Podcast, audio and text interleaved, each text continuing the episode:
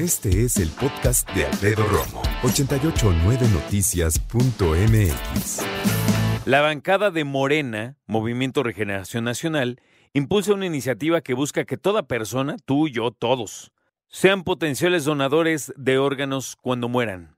Fue promovida por el diputado Robles Gómez. La iniciativa propone reformar la Ley General de Salud para establecer que toda persona será donadora potencial de órganos, tejidos, células, todo su cadáver y biológicos cuando muera. Dicen que solamente bastará la manifestación de la voluntad para dejar de serlo a quien se oponga la condición de donante potencial.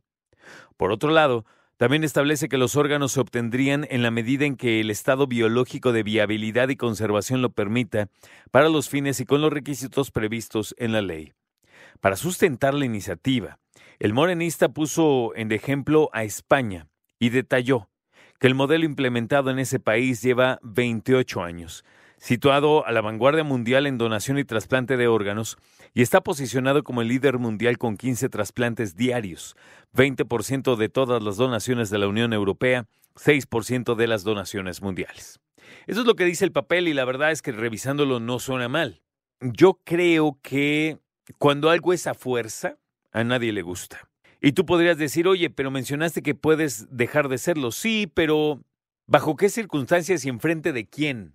A ver, piensa en esto y lo digo con todo respeto, pero una persona está cerca de su muerte y de repente dice, yo no quiero que donen mis órganos, yo quiero quedarme mi cuerpo enterito y que me entierren, ¿no? ¿A quién se lo tiene que decir para que lo tomen en serio? ¿Ante un notario? Espérame, pues. Ahora, si todos dicen, no, pues ya desde, desde ya tú ya eres donador a menos que digas lo contrario y tienes que ir a un notario a que digan lo contrario, pues espérame, yo por qué voy a pagar eso, ¿no? Ahora, algo que a mí me preocuparía es, ya te digo, la parte de la ética. Cómo tratan el cuerpo, cómo determinan si uno de sus órganos todavía funciona o no. O, todavía más importante, eh, fíjate del otro lado, que alguien de tu familia necesite un órgano y se lo van a dar. Y como ya es más probable que lo reciba, te dicen, pues se lo vamos a poner y tú soy, qué bueno. Yo sé que te urge y que tu vida depende de ello, pero ¿quién te garantiza que ese órgano fue bien seleccionado en términos de que es algo que te va a durar? O que es algo que no tiene otra enfermedad que te puede contagiar. Y lo estoy diciendo con todo el respeto y sin ah, discriminar a nadie. ¿eh? ¿Qué pasa si una persona muere, tenía hepatitis, no lo saben? Le tendrían que correr una serie de baterías químicas, de sangre, de muchas cosas para saber si es viable. Y cuando hablamos de, de trasplante, mira, el tiempo es así. Ahorita o ahorita. Si de por sí se tienen que correr muchos exámenes para saber de compatibilidad, no por hacer esto más acelerado y un poquito más eh, obligado de tener que, nos arriesgaríamos a que las cosas empiecen a ser un poco más aceleradas y un poquito más torpes por querer cumplir, ¿te parece? Incluso, ¿te parece exagerado lo que te digo? Porque sabemos que el trasplante es un arte y de los hombres y las mujeres de medicina saben que esto es, ya te digo, muy importante. Pero lo voy a poner así.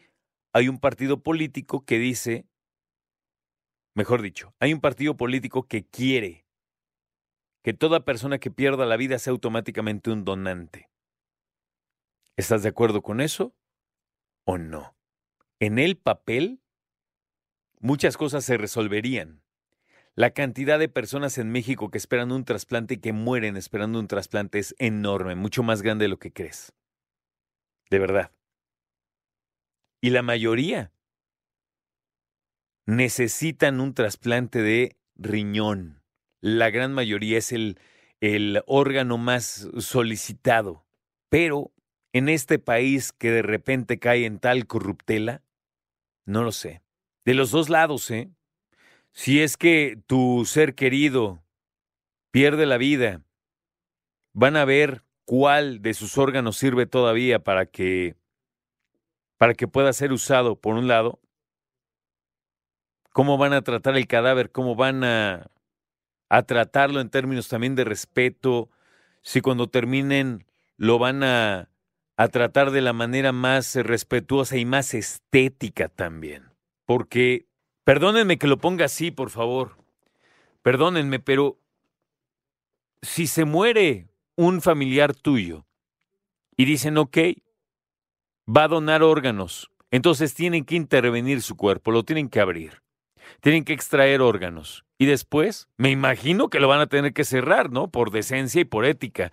Y cuando lo cierren, lo van a hacer bien, porque, y perdón que llegue a este extremo, pero cuando llegue el momento de darle el último adiós, pues quieres que el cuerpo esté en su mejor momento, en las mejores condiciones, ¿no? En términos de prepararlo para velarlo y todo. ¿Sabes? Porque, no sé, mi lógica me dice que como se hace en México algunas cosas, eh, rayan a veces en la corrupción o en lo mal hecho o en ah, las confusiones y cosas complicadas. No sé si tenemos el nivel del sector salud, eh, del, del nivel de sanidad y del nivel también de competencia para que esto suceda. Aquí en, en, la, en el texto dicen es que España lo hace muy bien, que bueno, ¿no? Se respeta y se reconoce, pero Tendríamos entonces, me pregunto yo, la cantidad de especialistas, incluyendo médicos, enfermeras, quirófanos, todo, como para que tengamos una maquinaria muy aceitada para empezar a trasplantar a ese nivel? ¿Podría ser? O dicen, o podrían decir, se tiene la persona donadora, se tiene el órgano, se tiene al, que lo quiere recibir y no hay quien haga la operación. Imagínate cómo sería eso. Escucha a Alfredo Romo donde quieras. Cuando quieras. El podcast de Alfredo Romo en 889noticias.mx.